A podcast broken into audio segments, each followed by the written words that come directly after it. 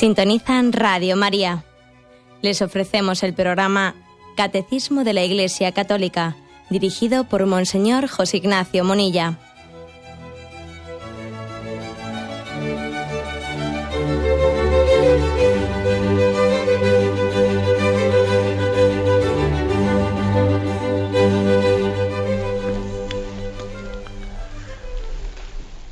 Un cordial saludo a todos los oyentes de Radio María.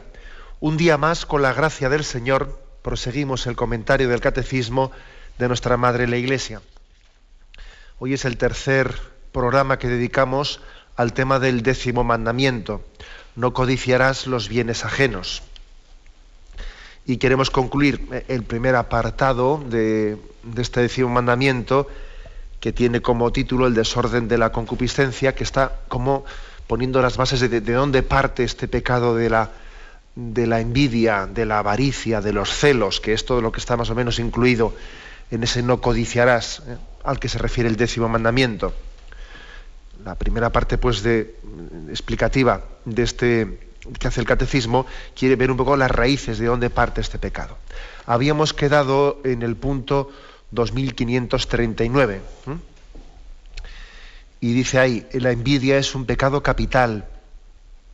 Manifiesta la tristeza experimentada ante el bien del prójimo y el deseo desordenado de poseerlo, aunque sea en forma indebida.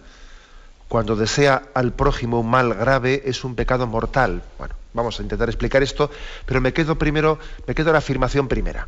La envidia es un pecado capital.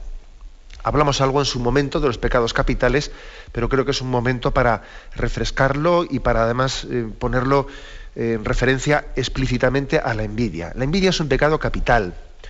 Se nos ofrece aquí el texto anterior, el punto anterior, 1866, en el que se hablaba de los pecados capitales y allí se decía esto. Los vicios pueden ser catalogados según las virtudes a que se oponen, o también pueden ser referidos a los pecados capitales, que la experiencia cristiana ha distinguido siguiendo a San Juan Casiano y a San Gregorio Magno. Son llamados capitales porque generan otros pecados, otros vicios. Son la soberbia, la avaricia, la envidia, la ira, la lujuria, la gula y la pereza. Bueno, pues eh, aquí lo que el catecismo dice, en este punto 1866, al que nos remite el punto que nos toca, del décimo mandamiento, es que recordemos que los vicios, contrarios a las virtudes, eh, bueno, pues ha habido muchas formas de catalogarlos, de, eh, de, explicarlos de una manera ordenada. Una fue, pues, como poniéndolos como contrapuestos a las virtudes, pero otra forma de ser catalogados y ser ordenados, que yo creo que además es muy intuitiva, que da mucha luz para entendernos y para hacer un examen de conciencia profundo, ¿eh? pues otra forma de catalogarlos es lo que se llamó los pecados capitales. ¿no? Esto fue una tradición ¿eh? que sobre todo fueron dos santos, San Juan Casiano y San Gregorio Magno, eh, los que los ordenaron de esta forma. Pecados capitales. ¿De dónde vino ese nombre? La palabra capital viene de caput, de cabeza. Pecado capital es aquel que es cabeza o que es madre o que es padre de otros pecados. Es como el pecado raíz. Eh, detrás de nuestras acciones eh, se esconden, se esconden, digamos, problemas de fondo. Problemas de fondo que pueden acabar condicionando el que nosotros cometamos pecados concretos de esta forma o de la otra, pero nuestro examen de conciencia tiene que intentar ir a la raíz. Es decir, ¿qué está en el fondo? ¿Cuál es la fuente por la cual yo he contestado de esta manera? Yo he contestado de esta manera, he tenido este, esta reacción, la he tenido por envidia, o la he tenido por eh, pereza, o la he tenido por... Es decir, ir a la raíz de cuáles son nuestras acciones. Esos son los pecados capitales. Y la envidia, de la cual estamos hablando eh, en este mandamiento, el décimo mandamiento, es uno de los siete pecados capitales. Permitidme una, eh, eh, breve reflexión sobre los pecados capitales y cómo los subdividimos, que yo creo que puede ayudar. No quisiera yo liar, a los oyentes, sino más bien que esta distinción que voy a hacer eh, en esta intervención entre los siete pecados capitales sirva un poco para eh, tener como una visión global eh, de la vida espiritual y de ese examen interior que todos tenemos que hacer. Bueno, fijaros que la tradición habló, ha hablado siempre de que mm, tres son especialmente los enemigos de la vida espiritual. Mundo, demonio y carne. Así lo ha explicado la tradición, ¿no?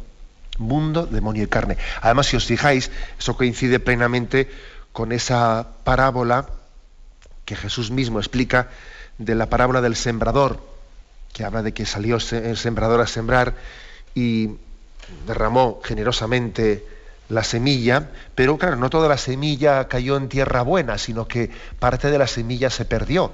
Y se perdió porque, porque esa semilla, la que se perdía, caía en tres terrenos que eran terrenos malos, ¿no? ¿Y cuáles eran esos tres terrenos? Uno era el terreno pedregoso, un terreno que aparentemente, ¿no? acogía fácilmente la semilla, pero que, claro, como tenía piedra debajo, la semilla cogía con fuerza desde el principio, pero luego no tenía raíces, no tenía raíces, se cansaba y a, nada que sale el sol, aprieta un poco el sol, como las raíces no han prendido eh, pues en profundidad, se secaba rápidamente, ¿no? Bueno, pues aquí tenéis en esa imagen de los evangelios, evangélica, esa es el, la carne entre los tres enemigos de la vida espiritual, mundo, demonio y carne, ese terreno pedregoso significa eh, la, debilidad de la carne. ¿eh? Si fácilmente acogemos algo, pero por nuestra debilidad de la carne y luego no somos perseverantes, ¿no? En cuanto que sale una dificultad, en cuanto que aprieta el sol, en cuanto que hay cruz, en cuanto que hay que ser perseverante, en cuanto que hay que, ahí ya enseguida la debilidad de la carne, por pereza, etcétera, ahí lo dejamos, ¿no? Este es el primer digamos, enemigo de la vida espiritual, la debilidad de la carne, ese terreno pedregoso. Dice que otra parte de la semilla cayó entre zarzas. Cayó entre zarzas, pues, prendió, sí, prendió, pero claro, el problema está que al mismo tiempo que crecía el trigo, también crecían las zarzas. Y al principio parecía que no había problema en que creciesen los dos a la vez. Pero claro, eh, al principio parece eso, pero luego al final resulta incompatible. O sea, o, hay zarzas o hay trigo, porque si no al final las zarzas se acaban comiendo al trigo. Este es el mundo, ¿eh? el mundo como enemigo de la, vida espiritual. entre esos tres enemigos tradicionales así expresados, no mundo, demonio y carne, el mundo se ve claramente expresado en la parábola evangélica en la semilla que cae entre zarzas. ¿Por qué? Porque el mundo se manifiesta como eh, que pretende que hagamos compatibles con el ser cristiano otros criterios mundanos que son totalmente ajenos y que mientras que no rompamos con ellos, eh, pues la palabra de Cristo no va a prender con fuerza en nosotros. ¿eh? El mundo, como enemigo de la vida espiritual, lo que pretende, de alguna manera, es que nosotros mm, nos mundanicemos, que hagamos compatible con el seguimiento de Jesucristo lo que es incompatible. Por eso los primeros cristianos pedían un rechazo al mundo para seguir a Jesucristo, en esas promesas que hacían en el catecumenado.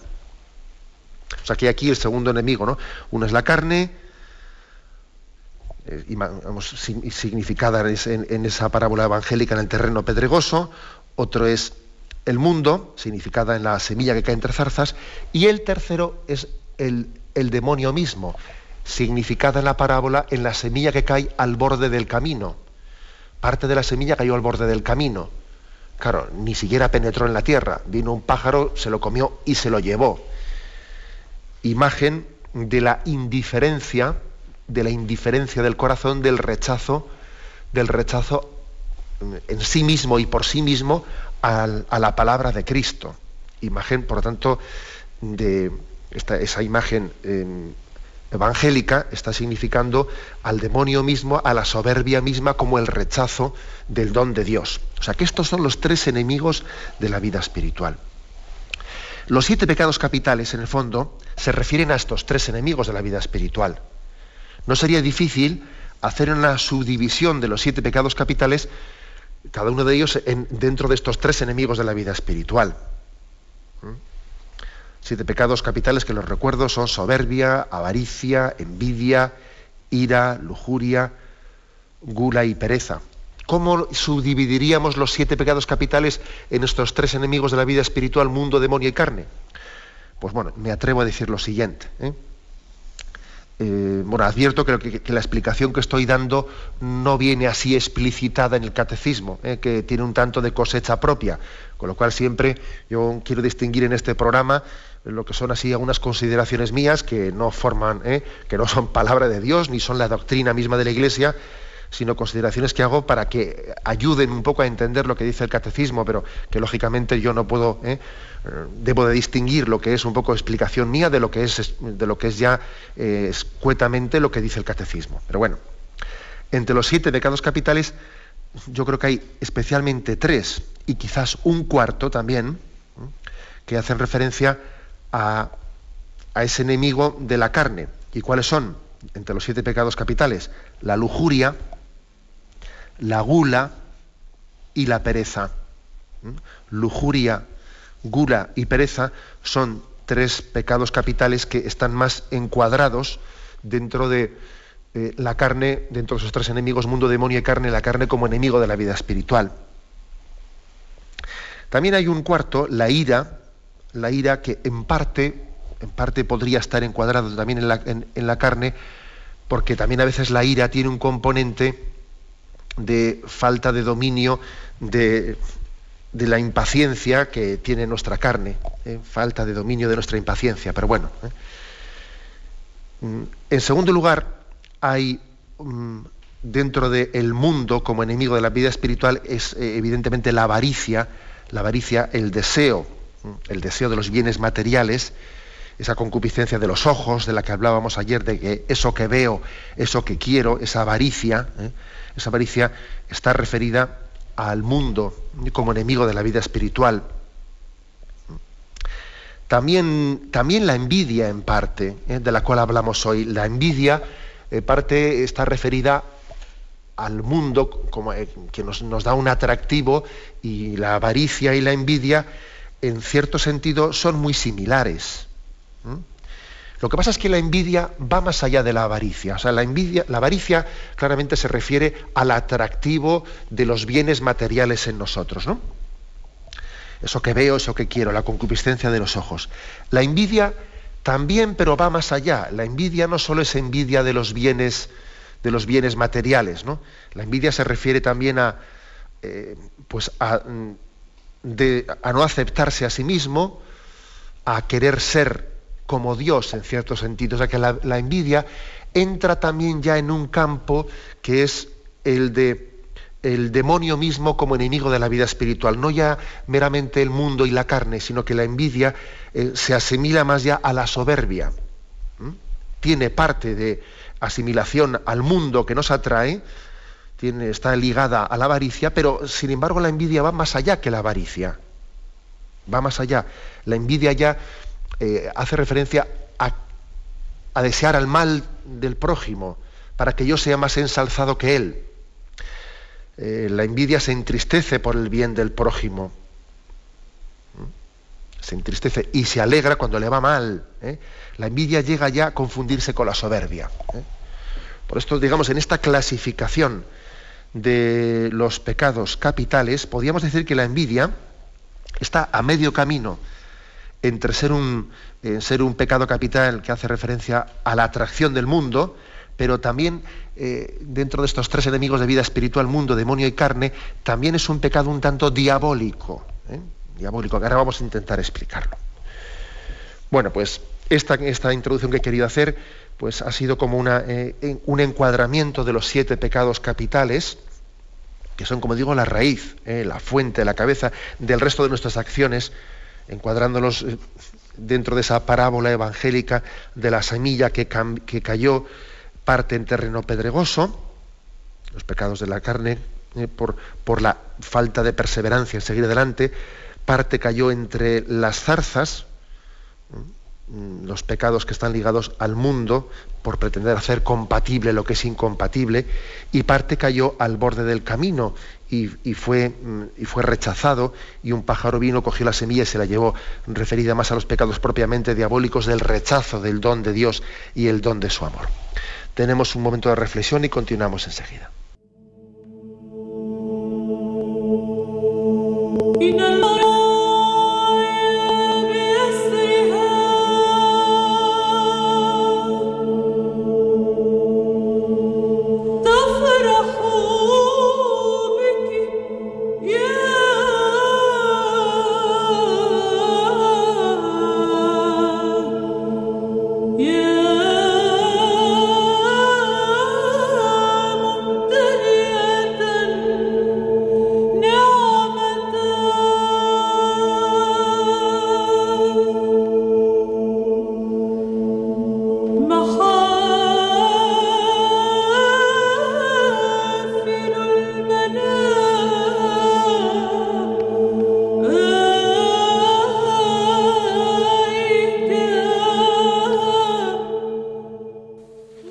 Escuchan el programa Catecismo de la Iglesia Católica con Monseñor José Ignacio Munilla. Continuemos la explicación del punto 2539. En este punto se habla de la envidia como pecado capital, hemos explicado un poco qué son los pecados capitales, y dice que la gravedad, ¿eh? la gravedad de, la envidia se mide también por mm, por su nivel, es decir, eh, por el, mal que se, llega a provocar como producto de la, envidia. Puede haber envidias que sean más leves, pecados leves, eh, veniales, y la envidia también puede ser un pecado mortal. Claro que puede ser un pecado mortal. Eh. Lo, vemos, lo vemos un poco por las consecuencias a las que puede llegar. Aquí se podría decir, por sus frutos los conoceréis. Hombre, como siempre os digo, es muy difícil trazar ahí una línea rectilínea, eh, hasta aquí llega lo venial, a partir de aquí es lo mortal. No, hay que entrar, yo creo que, en una especie de disquisiciones casuísticas, porque nos volveríamos tontos y además eso no nos ayuda para la vida espiritual, yo creo. Pero sí es obvio, eh, es obvio que la envidia puede tener unos, eh, pues unos límites que son, vamos, bastante dominables y, sin embargo otras veces la envidia alcanza, eh, alcanza pues una, una, fuerza de protagonismo que es que nos roba el corazón, ¿no? Y puede llegar a ser un pecado mortal.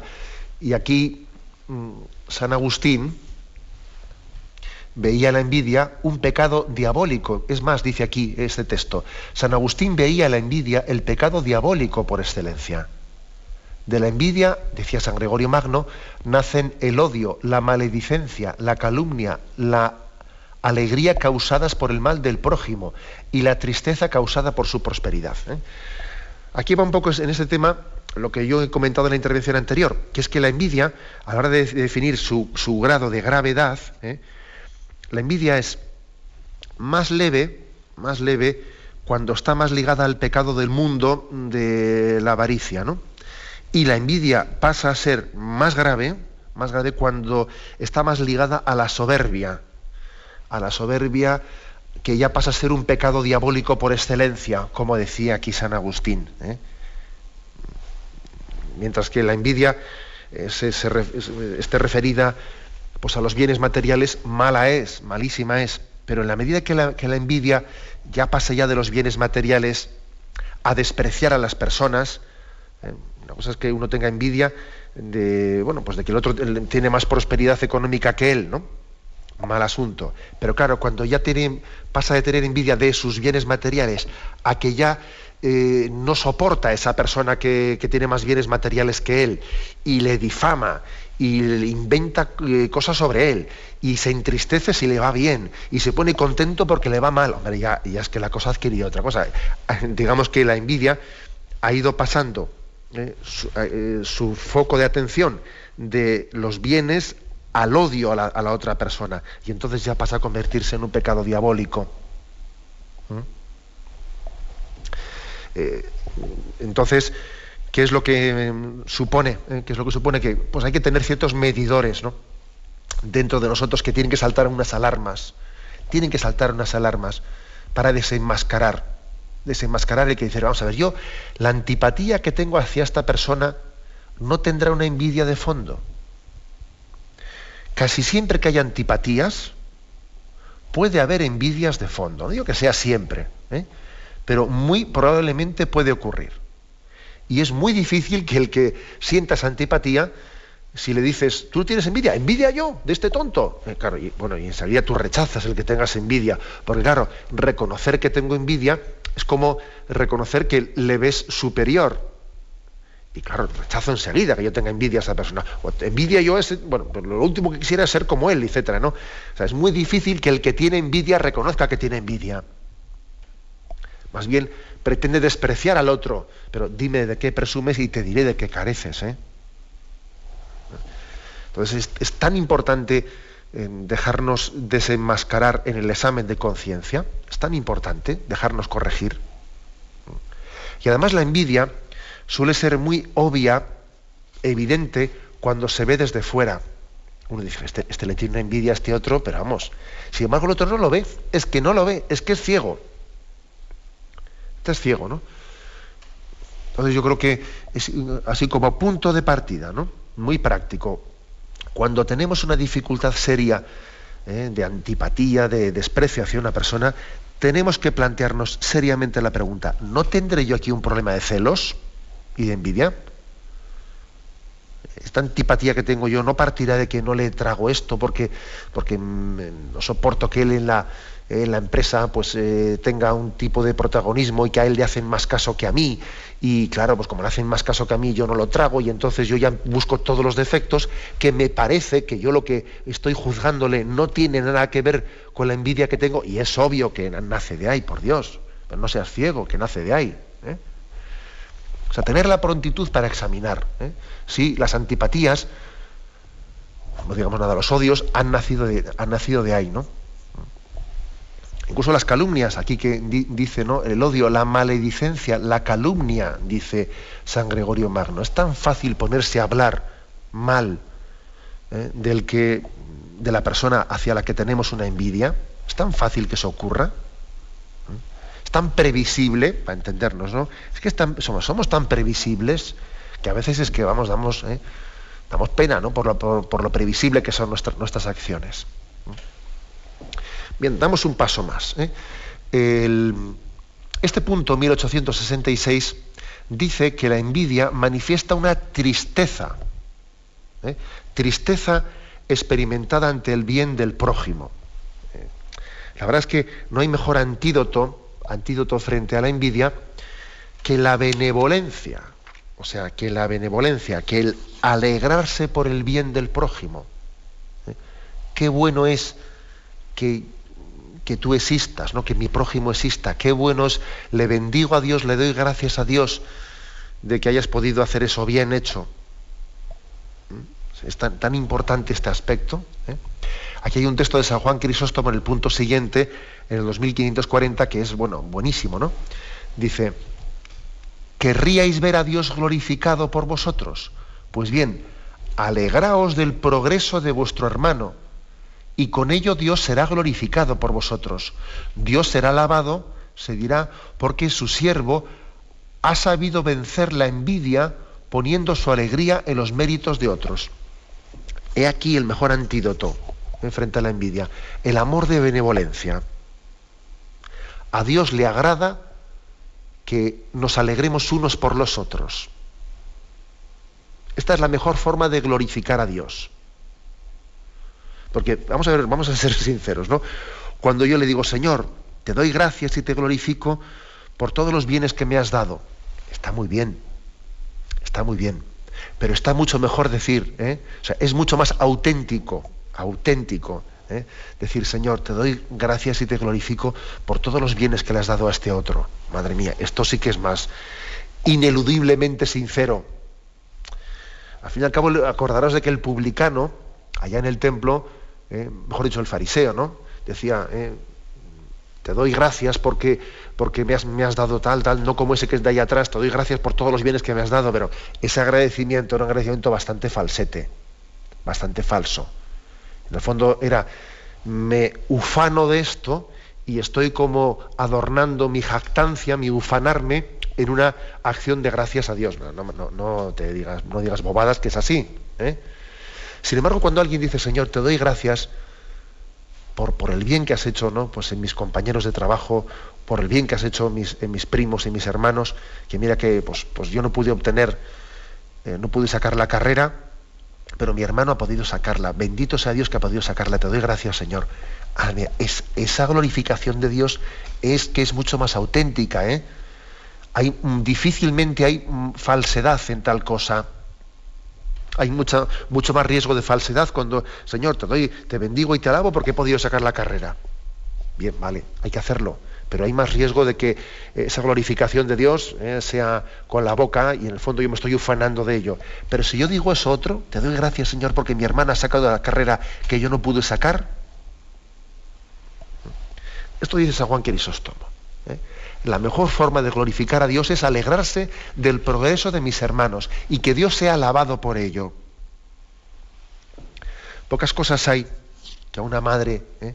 que a una madre o a un padre le alegren tanto como ver que un hijo se alegra por el bien de otro hijo, de un hermano suyo, ¿no? Eso, eso es una maravilla, ¿no? Decir, mira, veo que mis hijos se quieren mutuamente y uno se alegra del otro, ¿no? Igual que pues es muy fácil, ¿no? Que, un padre o una madre se alegre del bien de su hijo. Eso es más fácil, porque claro, como mi hijo es carne de mi carne y sangre de mi sangre, en el fondo el triunfo de mi hijo lo siento como mío, ¿no? Ahí, mira, mi hijo ha conseguido tal puesto y, mm, bueno, pues me ufano de ello. Bien, pero cuando un padre y una madre se alegra del bien de su hijo, también puede haber un poquito de amor propio, porque al fin y al cabo es carne de mi carne y sangre de mi sangre. Pero claro, cuando un hermano se alegra del triunfo de su hermano, ya es un amor más de benevolencia, más gratuito. Y si me alegro por un primo, más todavía. Y si me alegro por un vecino, ya ni te cuento. Y si me alegro por un compañero del trabajo, bueno, eso ya, ¿eh? o sea, en la medida que el amor sea más de benevolencia y no mm, meramente de carne y sangre. ¿eh? Un amor que supera la carne y la sangre, sino que se alegra por el bien en sí mismo, por el bien en sí mismo este es el mejor antídoto contra la envidia. Bien, tenemos un momento de reflexión y continuamos enseguida.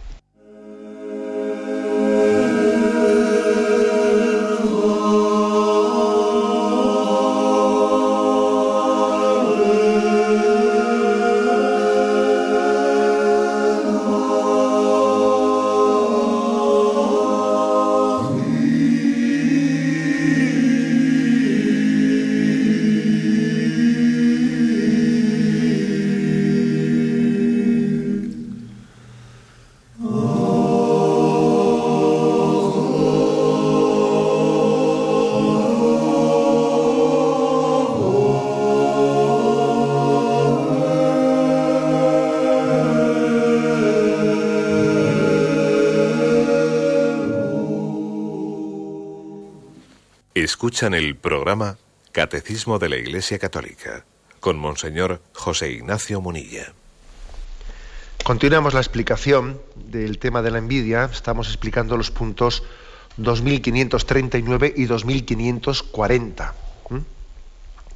En el 39, 2539, ahí dice que la envidia manifiesta la tristeza experimentada ante el prójimo. En el 2540 insiste más en esto. La envidia representa una de las formas de la tristeza y por tanto un rechazo de la caridad. El bautizado debe de luchar contra ella mediante la benevolencia. Fijaros cómo se liga la envidia a la tristeza. Me gustaría insistir un poco en esto ahora. ¿Cuántos, ¿Hasta qué punto está ligada ambas cosas? ¿Eh? Algunos maestros de la vida espiritual suelen decir que se podía añadir un octavo pecado capital a los siete que tradicionalmente se habla de ellos, ¿no? Soberbia, avaricia, envidia, ira, lujuria, gula, pereza. Algunos maestros de la vida espiritual dicen que se podía añadir un octavo, que es la tristeza, como un pecado capital también. ¿Mm? San Agustín decía que lo que Dios más rechaza después del pecado es la tristeza, porque predispone al pecado. Era una reflexión muy buena de San Agustín. ¿eh? San Agustín dice, Dios rechaza el pecado, pero después del pecado lo que más rechaza es la tristeza, porque predispone al pecado.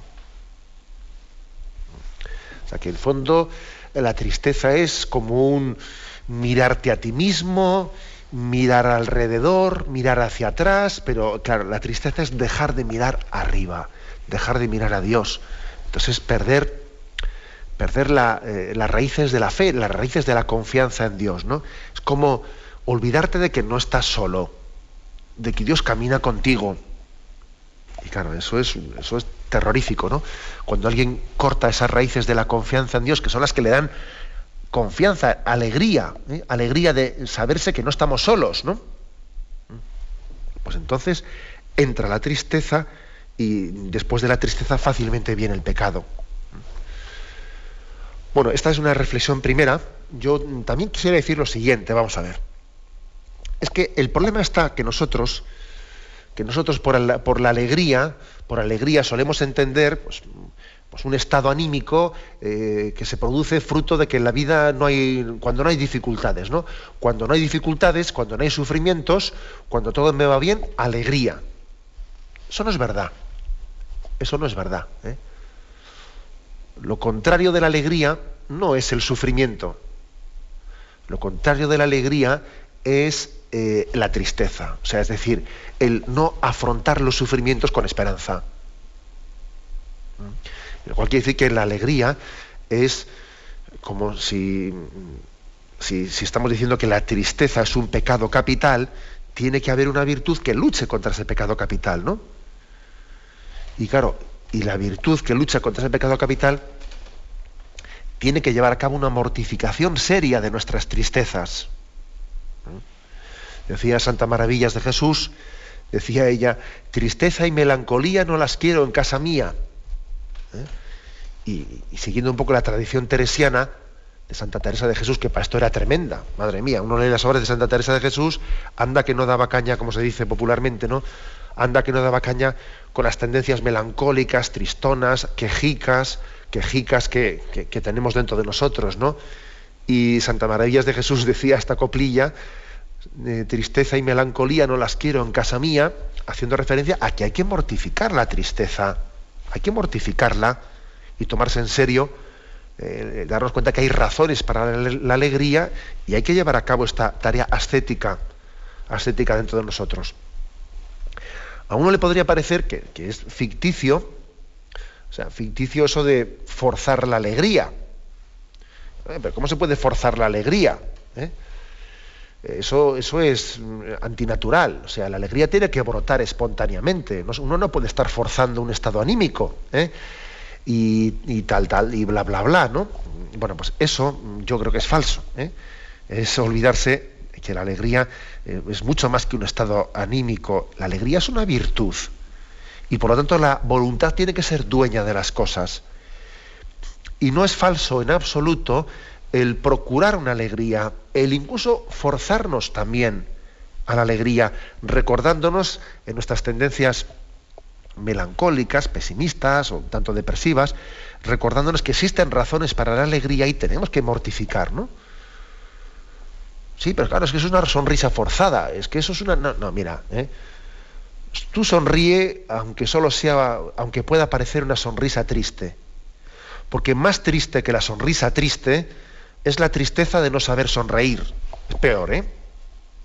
Es peor. Más triste que la sonrisa forzada es la tristeza de no saber sonreír, de no saber eh, sobreponernos a nuestros estados de ánimo y recordarnos de que hay razones para la alegría, madre mía. Y estamos en una, en una cultura muy narcisista, muy narcisista, cuya una de sus características más dominantes del narcisismo eh, pues es esa continua queja queja de que todo me, viene mal a mí, todo me toca a mí, pobrecito de mí, ir de victimillas por la vida, ¿no? Ir de victimillas y siempre una queja, un lamento, un lamento. O sea, vamos a ver, ¿no? Tenemos que, tenemos que coger también el látigo y, mortificar nuestras tristezas. Porque suelen hacer un tándem, vamos a ver, el tándem de envidia, envidia y tristeza es tremendo, es un tándem, vamos, que es como el fuego y la, eh, gasolina. Juntar tristeza y envidia, eso es explosivo. Eso va, vamos, eh, no, hay quien lo controle. Entonces, mm, uno tiene que decir, quieto, aquí eh, tengo que alejar rápidamente el fuego de la gasolina. ¿eh? Entonces, la tristeza tengo que erradicarla para que no esté retroalimentando, para que no esté alimentando la, la envidia. Y he aquí un ejercicio ascético muy importante muy importante. Porque claro, eh, el que fomenta la alegría se está fijando más en las cosas positivas de la vida. Y dices, Dios me ha dado muchas cosas para estar alegre. Y fomenta esto y da gracias a Dios por esto y por lo otro, ¿no? Y tiene un tono alegre. Entonces, claro, e-, ese, se está alejando, ¿eh? Eh, cuando digo que hay, hay una especie de tándem peligrosísimo, se está alejando de las probabilidades de ser envidioso. Porque claro, el envidioso por, por tendencia no se va a fijar en lo que tiene, no va a dar gracias a Dios ¿eh? Pues por todos los dones que ha recibido, sino que se fija en lo que no tiene, en lo que no, en lo que tiene el otro, en lo que tiene el otro, y eso eh, le está dando tristeza y tristeza y tristeza. Luego, este tándem hay que separarlo, eh, hay que romper, hay que romper pues de, de, cuajo, ¿no? Y esto supone, como he dicho, mortificar nuestros estados de ánimo, que hay que mortificarlos. Bien, pues en el fondo lo que decía León Bloy, ¿no? aquella famosa expresión suya, la única tristeza es no ser santo. Esa es la única tristeza. Las demás, los demás disgustos de la vida, las demás contrariedades de la vida, tenemos que ponerlas en Dios. Y como decía el santo cura de Ars, ¿eh? cuando las cosas las sabemos poner en Dios, ocurre como con la nieve, que al ponerla al sol se derrite. Nuestras tristezas se disuelven como la nieve que se derrite al ponerla al sol. En el fondo solo hay una tristeza, no ser santo. Todas las demás, llevadas en presencia de Dios, ¿eh? aunque escuezan, que no vamos a ser aquí tampoco ingenuos, ¿no? aunque pesen mucho, ¿eh? Eh, son asumibles desde la esperanza y la confianza que nos da saber que Dios no nos abandona y que siempre está junto a nosotros. Bueno, por eso dice aquí, ¿no? La envidia representa una de las formas de la tristeza y por tanto un rechazo de la caridad. ¿eh? El bautizado debe luchar contra ella mediante la benevolencia. ¿eh? Mediante la benevolencia. Aquí se nos remite a un punto del catecismo, que es el 1829, ¿eh? en el que decía, la caridad tiene por frutos el gozo, la paz y la misericordia exige la práctica del bien y la corrección fraterna. Es benevolencia, suscita la reciprocidad, es siempre desinteresada y generosa, es, amistad y comunión. Qué cosas tan eh, impresionantes se dicen en el catecismo en pocas palabras, ¿no? Es decir, que un fruto de la caridad es el gozo, es la alegría, es la paz, es la misericordia. Es decir, cuando alguien ama, cuando alguien ama, no digo amor propio, ¿eh? que aquí claro hay que distinguir amor para, para superar la envidia hay que pasar del amor propio al amor de benevolencia. Y cuando uno da ese salto, experimenta la alegría. Cuando uno pasa de amar, ¿eh? amar, amar su propia carne, ¿no? Que eso, ¿eh? bueno, vamos a ver, ¿no? Eso de amor casi es pervertir la palabra amor, ¿no? Cuando uno pasa de amar su propia carne, ¿no? A amar desinteresadamente un amor de benevolencia, es que de repente se disuelven sus tristezas. Es que la tristeza nace de la incapacidad de dejarse de mirarse el ombligo uno a sí mismo. El precio de la, alegría está en el olvido de nosotros mismos, en el amor de benevolencia hacia los demás. He ahí el secreto de la alegría. ¿eh? secreto de la alegría. Y entonces es cuando la envidia deja de existir y se, y se borra del mapa. ¿eh? En esa capacidad de trascenderse, olvidarse de sí mismo, amar con un amor de benevolencia, esa es la clave, ese es el secreto de la felicidad. Que además lo hemos visto en muchas personas alrededor nuestro, en nuestras familias. Vamos a ver, en nuestras familias hemos visto personas que viven olvidadas de sí mismas, sirviendo y alegrándose del bien de los demás y son felices. Y hemos visto en nuestras familias, pues también otras personas que, pretenden ¿no? que todo el mundo esté gire en torno a ellas ¿eh? y que todos son celos. Eh, si yo hago caso al otro, coge celos porque hay que hacerle caso a él, es un celoso y todo tiene que girar en torno a él, en torno a él, y, es una persona desgraciada. Es una persona desgraciada, que además hace desgraciados a los que le rodean, claro. O sea, el secreto de la felicidad está en el olvido de nosotros mismos, en el olvido de nosotros. Es, un amor desinteresado que da alegría, que causa alegría y disuelve las, eh, las, envidias pues como un azucarillo que vamos, que se disuelve rápidamente, ¿no? Bien, este es, como veis, eh, así concluye este apartado en el que se explica eh, la envidia de una manera tan, yo creo que tan práctica en esta página del, catecismo. Se insiste aquí en que el bautizado, dice, la envidia tiene que ser vencida por el bautizado esforzándose en vivir en humildad. Mm, concluyo con, este comentario, ¿no? que igual se complementa con la anterior. Eh, ayuda mucho también a, vivir eh, esta, o sea, a luchar contra la envidia, no solo ese amor al que me refiero yo, ese amor desinteresado que, se alegra del bien del prójimo, sino también ayuda mucho la humildad. Es decir, aceptar mi vida, o sea, partir de una aceptación de mi vida. ¿eh? La humildad es una virtud realista donde las haya. En esta vida todos tenemos, ayer decía yo, que, el hombre tiene que tener deseos, que no entendamos aquí por luchar contra la envidia en no tener deseos, sí, sí, o sea, el hombre tiene que crecer, tener deseos de superación.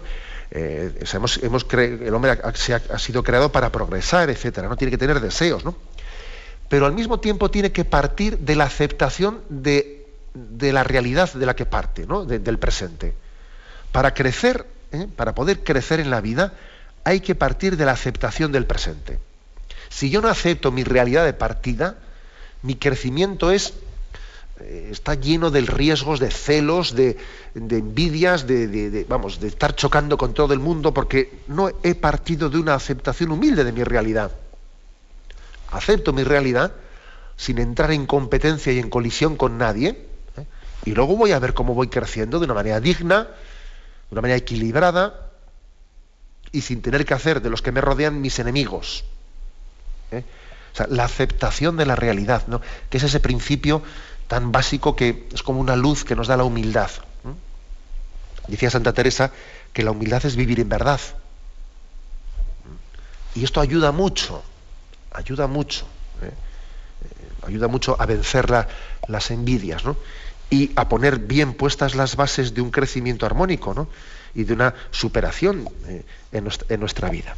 Lo dejamos aquí y damos paso a la intervención de los oyentes. Podéis llamar para formular vuestras preguntas al teléfono 917 107 700. 917 107 700.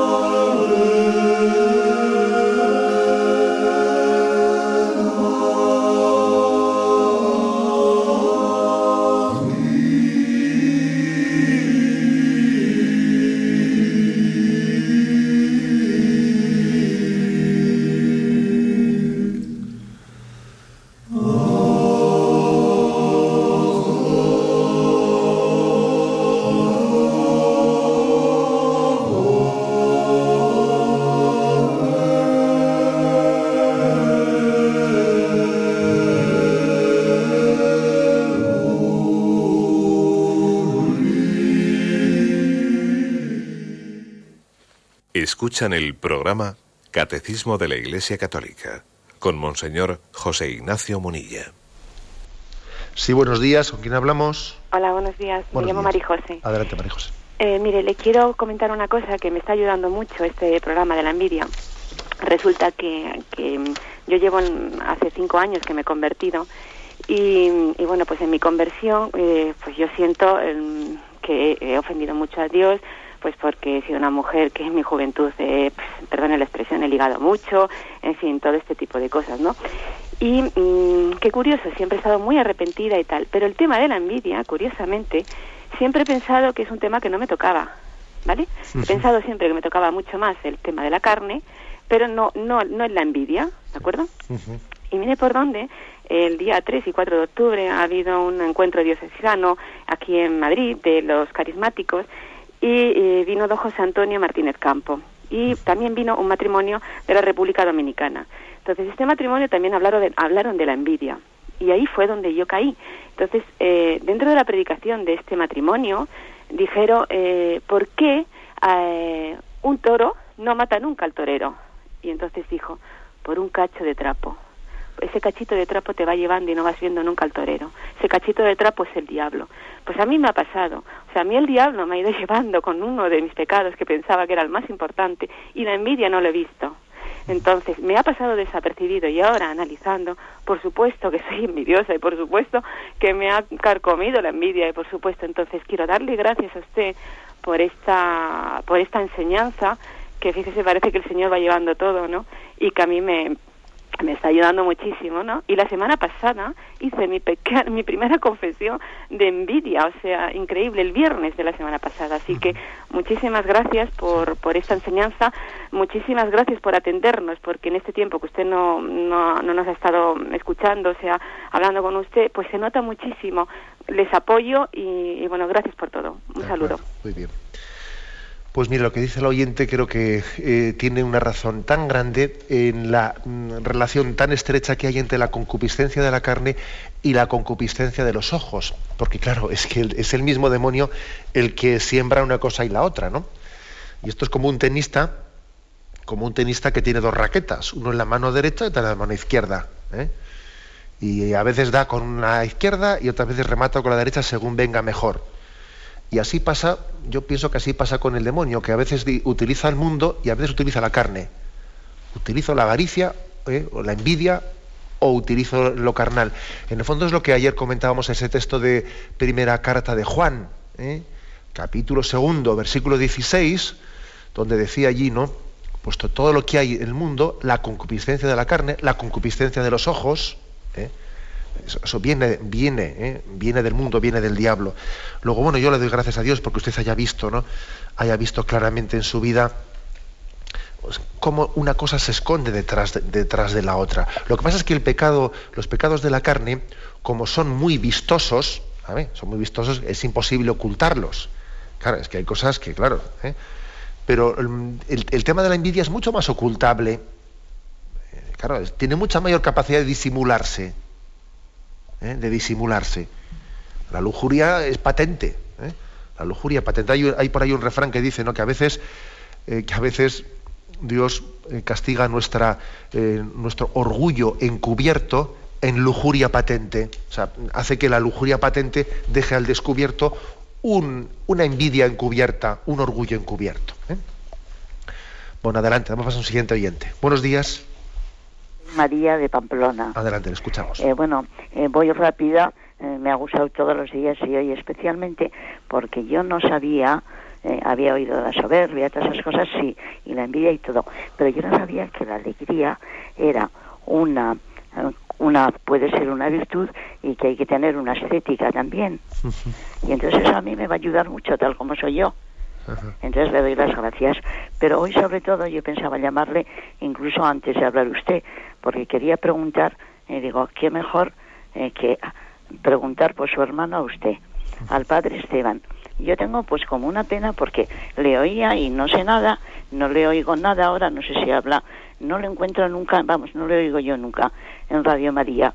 Y a mí es una de las personas que me hacía mucho bien el padre Esteban, trabajador infatigable, bueno, me tenía emocionada ese padre. Mm. Y entonces, pues le digo la verdad, esto no me oyen, bueno, no sé, me oyen, claro. ¿Me oyen a mí o sí, no? Sí, sí, sí, perfecto. La gente de fuera, digo. Sí. Sí, sí, le escucha, sí, perfecto. No, no, usted sí, pero los de fuera. Sí, sí, está usted, ah, está usted bueno, en directo. me callo. Incluso estaba, pues, pues no sé, eh, como muy en contra de eso. No, no se preocupe Entonces, si que está ya... enfermo o pasa algo... Nada. Mire, de acuerdo, le, agradezco la, llamada. ¿eh? Vamos a ver, nadie es imprescindible en esta vida. Eso es lo primero, empezando por un servidor, ¿no? Y el día que yo también termine el catecismo, pues lo habré terminado y vendrá otro a explicarlo y no pasará nada. Ahora bien, con esto no estoy diciendo que, Esteban Munilla haya dejado de estar presente en Radio María. No, no es así. Esteban Munilla continúa en Radio María, aunque ahora, pues después de todo el cambio que se ha hecho en Radio María, que se ha renovado toda la asamblea de socios y se ha renovado la junta directiva, y la verdad es que estamos pues muy contentos de este eh, de este nueva situación que tiene la radio porque nos permite superar los problemas que, habíamos tenido y volver a abrir eh, volver a abrir los postes que se habían silenciado a lo largo de este verano y estamos en este momento que yo creo que seamos eh, seremos capaces de darle la vuelta a los lugares donde se ha dejado de escuchar o sea estamos muy contentos por esta solución bien pero dentro de esa solución también era preceptivo el que se nombrase un, nuevo director de Radio María. Se ha nombrado un nuevo director de Radio María, que es don Juan José Infantes, de una manera interina, eh, transitoria hasta que se nombre definitivamente a un director, pero eh, Esteban Munilla no desaparece de Radio María, sino que él continúa en la emisora, y está eh, diariamente en la emisora, como el asesor de todos los contenidos. Si usted dice que no le escucha, pues igual será porque no ha coincidido, porque él sí que está presente y estuvo también el domingo retransmitiendo la beatificación del cardenal Sancha o el sábado retransmitiendo la manifestación a favor de la vida, o sea que él sí está presente, aunque sea con ese cargo de, de asesor de contenidos. ¿eh? O sea que, estemos en ese sentido muy... Por otra parte, también hay que decir que nadie es imprescindible, porque llegará un día en el que ni Esteban Munilla, ni un servidor, ni otros estarán en Radio María, pero no importa, estará la voz de Cristo a través de otras personas, ¿no? Y no pasará nada, ¿eh? y no pasará nada. Pero bueno, mm, no digo esto porque él no esté, porque sí que está, ¿eh? aunque está de esa manera y con ese cargo de asesor de contenidos. Bueno, adelante, damos paso a un siguiente oyente. Buenos días. Buenos días. Buenos días, sí. Eh, eh, monseñor, perdón. Está volviendo al tema de la envidia, quería saber acerca de tan grave puede ser la envidia que ciega a uno de que no puede ni siquiera, o sea, tanto de, como nos estaba explicando, ¿no? Desear el mal al otro, a tu hermano, o sea, hasta verle que, que, sufra como uno sufre por dentro, ¿cómo puedo salir de ese sufrimiento que tengo por dentro? O sea, me, me extraña a mí misma si veo que, que quiero hacerle el mal al otro, cuando realmente reflexiono y pienso, ¿qué estoy haciendo? O sea, no me conozco, tanto puede llevarme la envidia eso, ¿cómo puedo salir de eso, por favor? Bueno, yo creo que ya es un don, un don de Dios muy grande que usted se percate de ello. ¿eh? O sea, el hecho de que usted se percate de ello y vea, ¿a dónde me puede llevar esto? Qué tipo de sentimientos tan eh, rastreros, de alguna manera, ¿no? Pues estoy sintiendo dentro de mí. Eso ya es un don de Dios muy grande. ¿eh? Por tanto, dele usted gracias a Dios, porque yo creo que cuando Dios permite a alguien comprender eso, no es para enseñárselo y no darle la gracia para superarlo. O sea, seguro que usted va a tener la gracia. ¿eh? Va a tener la gracia. Vamos a ver, yo creo que, ¿cómo podría hacerlo usted? Procure que en su oración, que en su oración haya sanación en el sentido de pedir por esas personas, ¿no? Pedir la alegría interior por el bien de esas personas. Eh, pedir la sanación de sus sentimientos. También acercarse en alguna ocasión a esas personas y felicitar, oye, te felicito porque, pues que porque has hecho esto muy bien. Por ejemplo, una imagen en el trabajo, a uno le han dado un puesto, le han ascendido y, y, yo siento interiormente pues una especie de envidia porque le han ascendido al otro y ese puesto pues yo lo hubiese deseado para mí. Vete, acércate y felicítale. Y le estrechas la mano y le pides a Dios que eso que has hecho un poco forzándote, seas sincero en tu corazón y te fuerzas un poco, ¿eh? te fuerzas y así te vas sanando. ¿eh? Luego, por una parte la oración, ¿eh? la oración, y por otra parte ciertos gestos de este estilo que nos fuercen un poco, poco a poco nos irán sanando. Bueno, adelante, vamos para un siguiente oyente. Hola, buenos días.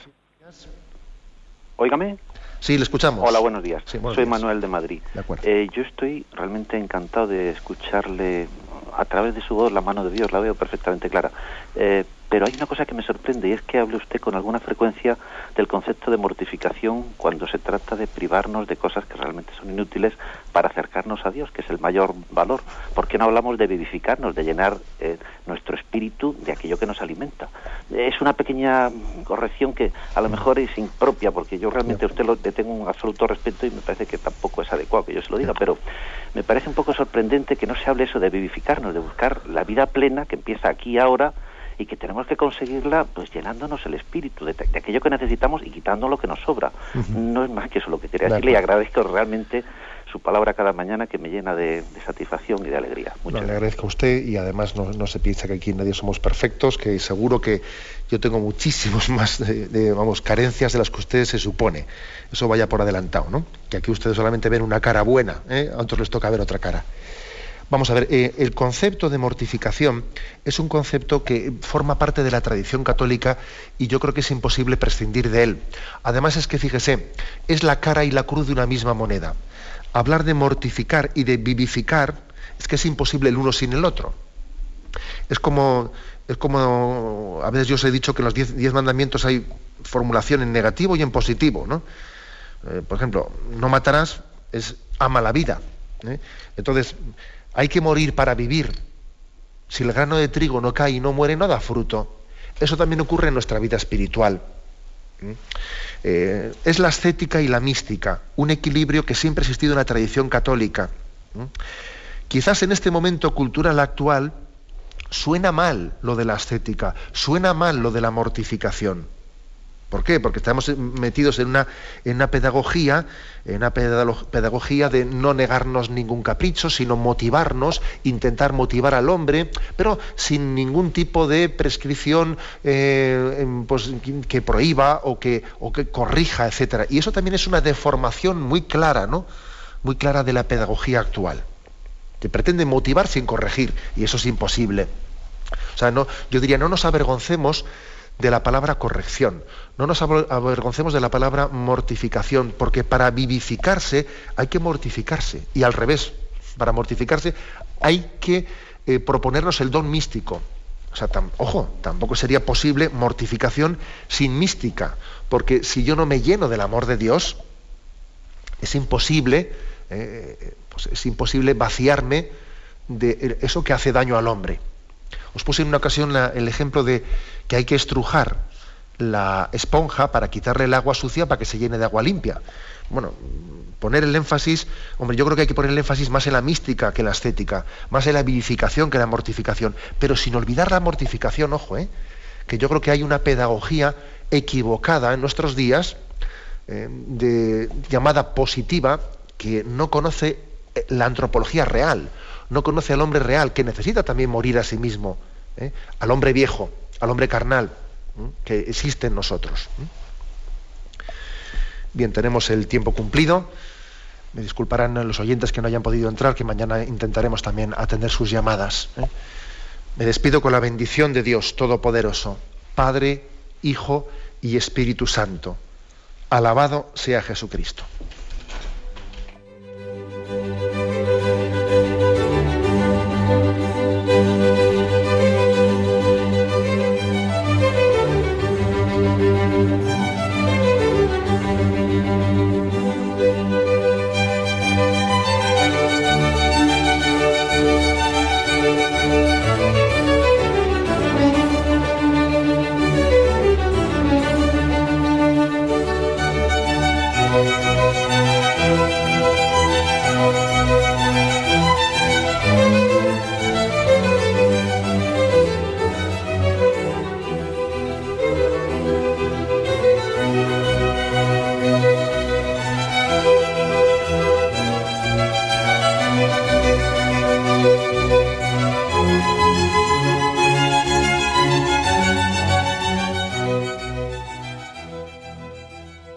Les hemos ofrecido el programa Catecismo de la Iglesia Católica, dirigido por Monseñor José Ignacio Monilla.